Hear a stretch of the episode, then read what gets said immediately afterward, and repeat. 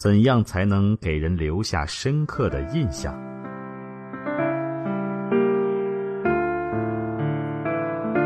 一到节假日，相信大家都会被很多群发的微信轰炸。试想，在一百多条群发微信当中，有那么几条是用心标注了你的名字的微信，你会不会觉得特别的暖心？那你是不是会首先回复那几条用心编辑的短信，再去处理那些群发的？美国有个调查说，一般人最喜欢的字是自己姓名里的字。不知道这个调查结果是否适用于中文名字？但只要你回想一下，你浏览街上招牌、翻阅报纸、杂志，会不会更容易被自己的名字里的字吸引呢？确实是这样哈。当别人在跟你讲电话、写电子邮件的时候，如果时不时的提起你的名字，我相信你专心且认同的程度会因此大大提高。当社会运动的领袖在为弱势群体争取权利的时候，有个很重要的做法，就是让冷漠的社会大众认识这个弱势群体当中的某一个人，认得他的脸，叫得出他的名字。一旦做到这一点，大众就不会像原来那么冷漠。他们会觉得，我知道他耶，他受这么大的委屈吗？我不能坐视不理，我要出点力帮他争取权益。这个弱势群体也许是刚出狱的受刑人，也许是住在污染环境里的小孩。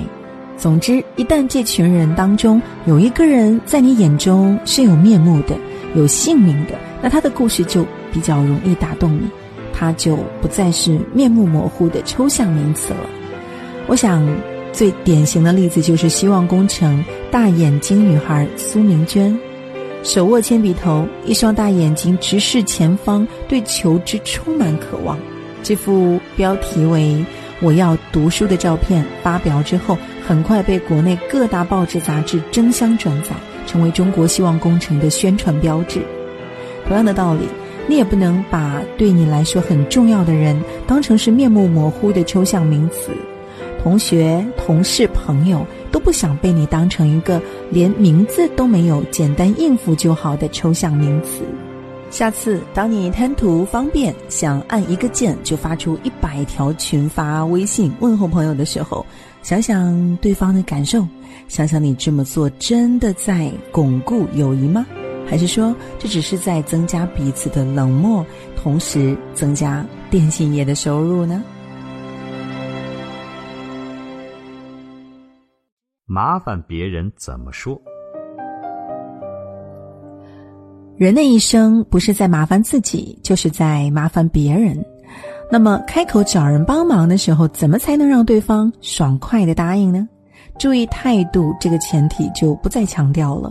其实还有一个很重要的点，就是要大事化小，切记不要一股脑的把整件事情丢在对方头上，这样轰一声砸过去，对方很容易。咻一声就溜走了，所以为了保险起见，最好是把需要对方帮忙的事情拆解成很具体的，听了不会一下子就失去耐心的，一个一个小步骤，然后再提出最小的要求。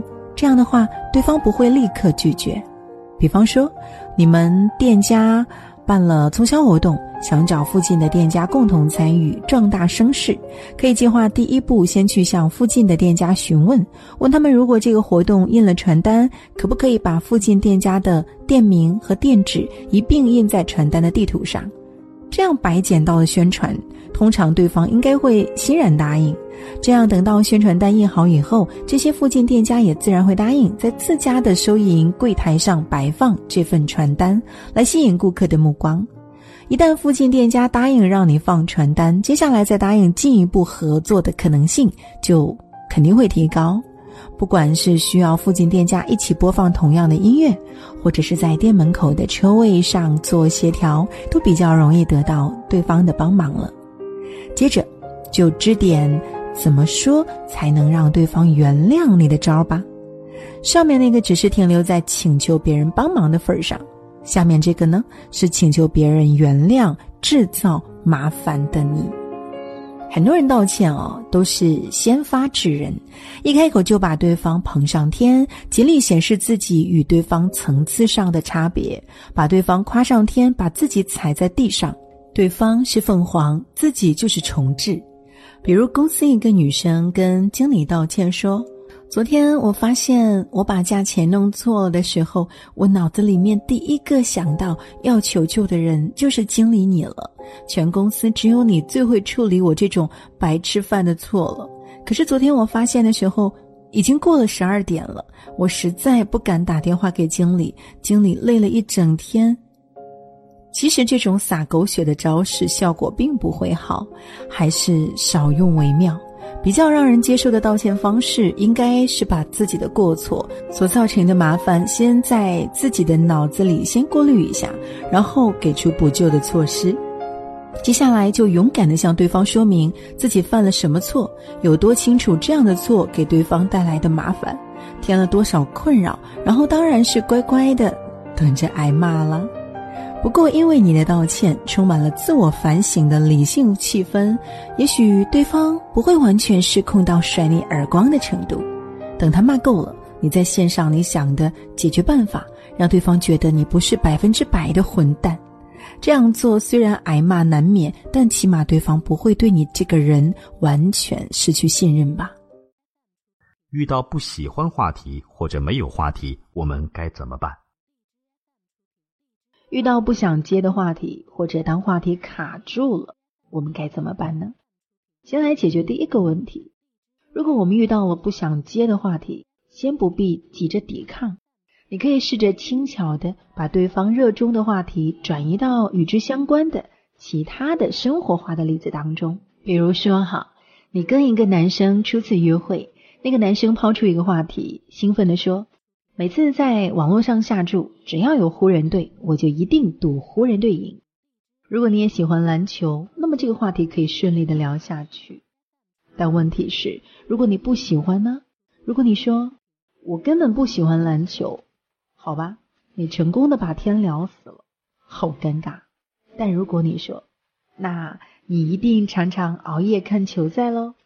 不论对方回答是还是不是，你都成功的把话题从不熟悉的篮球话题转移到了对方的生活作息上来了。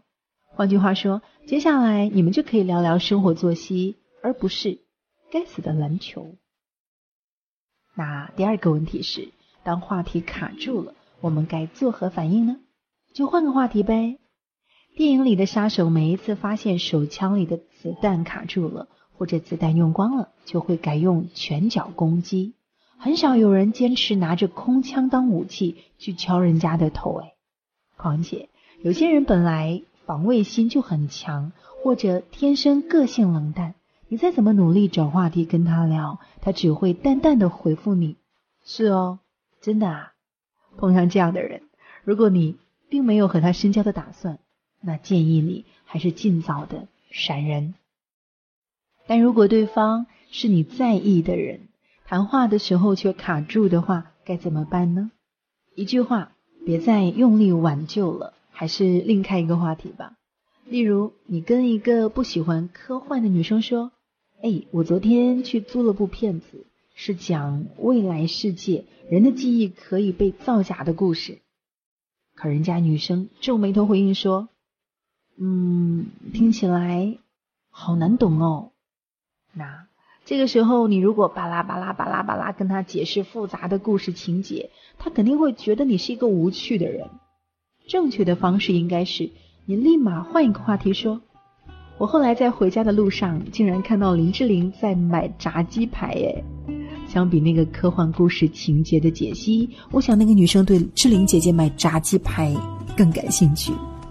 事实上，如果在相聚的两个小时里面，你有三次让对方开心的笑了，那对方是绝对不会记得你曾经提过这个无聊的话题的。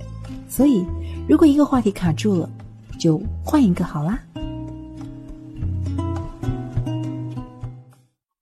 为什么我喜欢和他说话？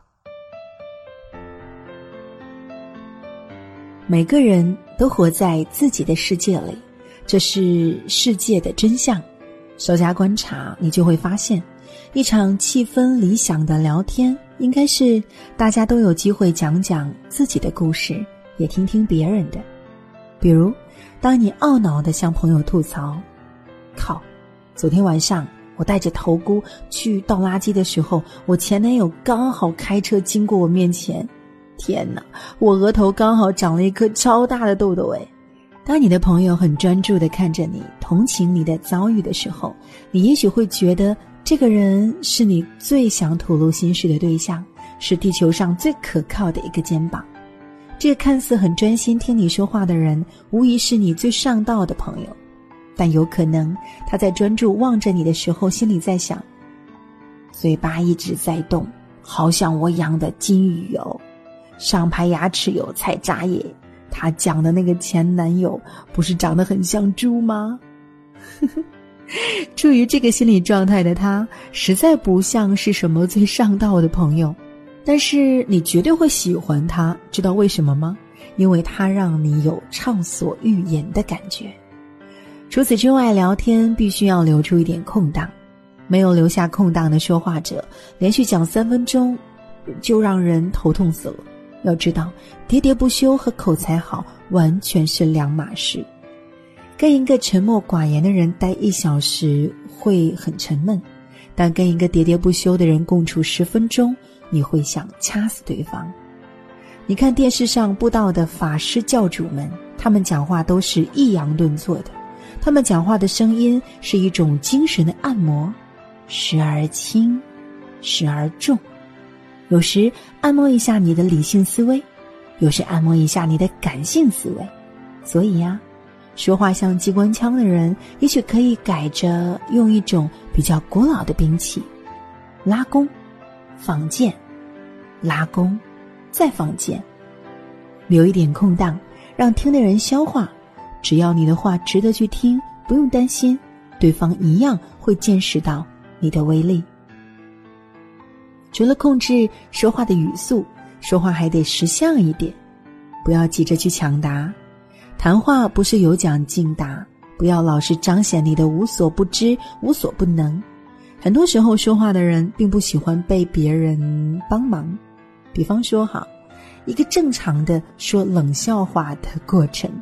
应该是这样子的：讲冷笑话的人问，在所有的卡通人物当中，谁最容易跟王菲借到钱？那么其他的人就开始猜喽，啊，是漩涡鸣人吗？还是百变小樱？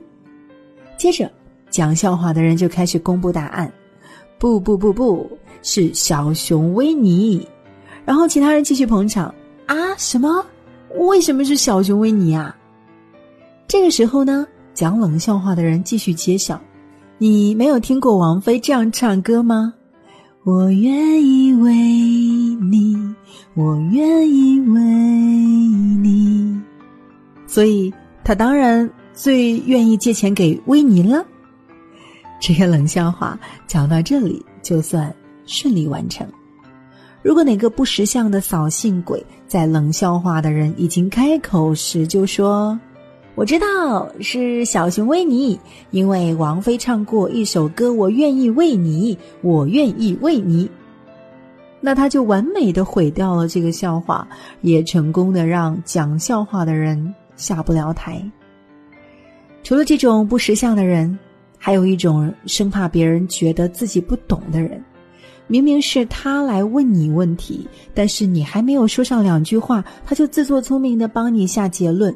结果呢？你还得费上一番功夫纠正他的观点，所以要好好聊天，必须得学会倾听。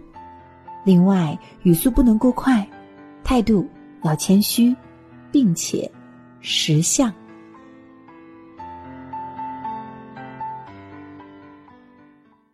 提问要注意哪些点？我们每天都在问问题和回答问题当中度过。有些人喜欢一口气把一大串问题丢给对方，让对方痛苦解答去吧。这样做自己是省力气了，可是听你提问的那个人就头疼了。一个好的发问方式，可以先问两三个是非题或是选择题，用这种具体问题把对方有兴趣聊的范围给摸索出来，然后再用申论题往下问。这样一来，双方都会有很想聊天的氛围，对方甚至会产生怎么跟你有说不完的话？和你谈话好轻松的感觉。这种舒服的感觉，有时候是天时地利人和，有时候是对方在讲客气话哄你，而最可靠的是靠你自己暗暗掌控，制造出这样的感觉。被你的问题所引导的人，其实不太会察觉你在掌控什么。毕竟气氛很愉快，他脑中就不会响起警铃，因为每个人都想找到知己，人人都想被了解。每次愉快的谈天，都像灵魂被按摩过一样，会让你觉得终于遇到知己了。当然，很可惜的是，知己有时候只是一个有明确目的、想要利用你的人，比如十年不见的老同学，和你讲了十次愉快的电话之后，终于告诉你。希望你买他推荐的保养品，成为他在直销公司的下线。这个时候，我们得乐观的看待这件事情，因为你男朋友陪你聊天三百次，陪你逛街里程积累了八百公里，还不是为了把你弄到手？这样想，是不是就豁然开朗了呢？当然，有些聊天当中，我们会问到一些尖锐的问题。这个时候，我们就需要尽量的把对方听起来刺耳的、有审判味道的字眼改成一些具体的陈述。例如，你想深入了解某教授论文是否涉嫌抄袭这件事情，如果你一张嘴就是“教授，同事都在传你的论文是抄袭的”，那你想，那个教授怎么回答你好呢？你不妨把刚才的提问转述为。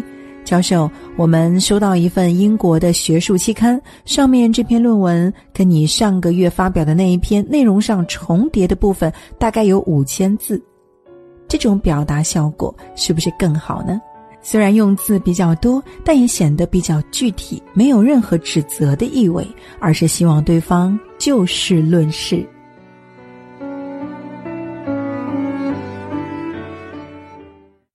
你真的会安慰人吗？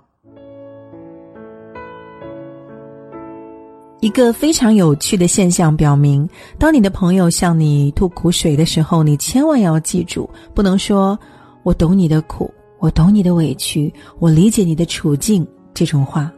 如果吐苦水的一方已经处于极度悲愤、极度痛苦的地步，他们根本不想听到你说“我理解你所受的苦”。为什么？因为他们觉得你根本不可能了解我所受的苦。确实，一个人很难了解另一个人所受的苦。当你自己腰痛到站不起来的时候，你真的很难分心去想遥远国家被水灾围困、饿了三天的小孩的处境。如果不能了解，就不要说那种看似感同身受的话，因为当事人向你倾诉的时候，他只需要你静静的倾听，或者必要的时候给他一点建议。说什么？我了解你的痛苦。是安慰不了他的，毕竟他都快痛苦死了，而这种痛苦是无可替代的。当然了，这种哭诉还有另外一种情况，那就是撒娇。譬如你朋友花了一千块做了一个新发型，但是他跑过来跟你说：“我头发烫坏了，丑死了。”如果你碰到这种情况，就不能沉默了，因为他在期待你的反驳，他是在撒娇。因此，你最好立刻表明态度，说：“不会啊，不会的，很好看啊。”一切以此类推。比如，一对夫妻一起看奥斯卡颁奖典礼，妻子看见茱莉亚·罗伯茨脸上略见皱纹，就问：“连茱莉亚·罗伯茨看起来都有点年纪了，你看我也一定觉得是老太婆了吧？”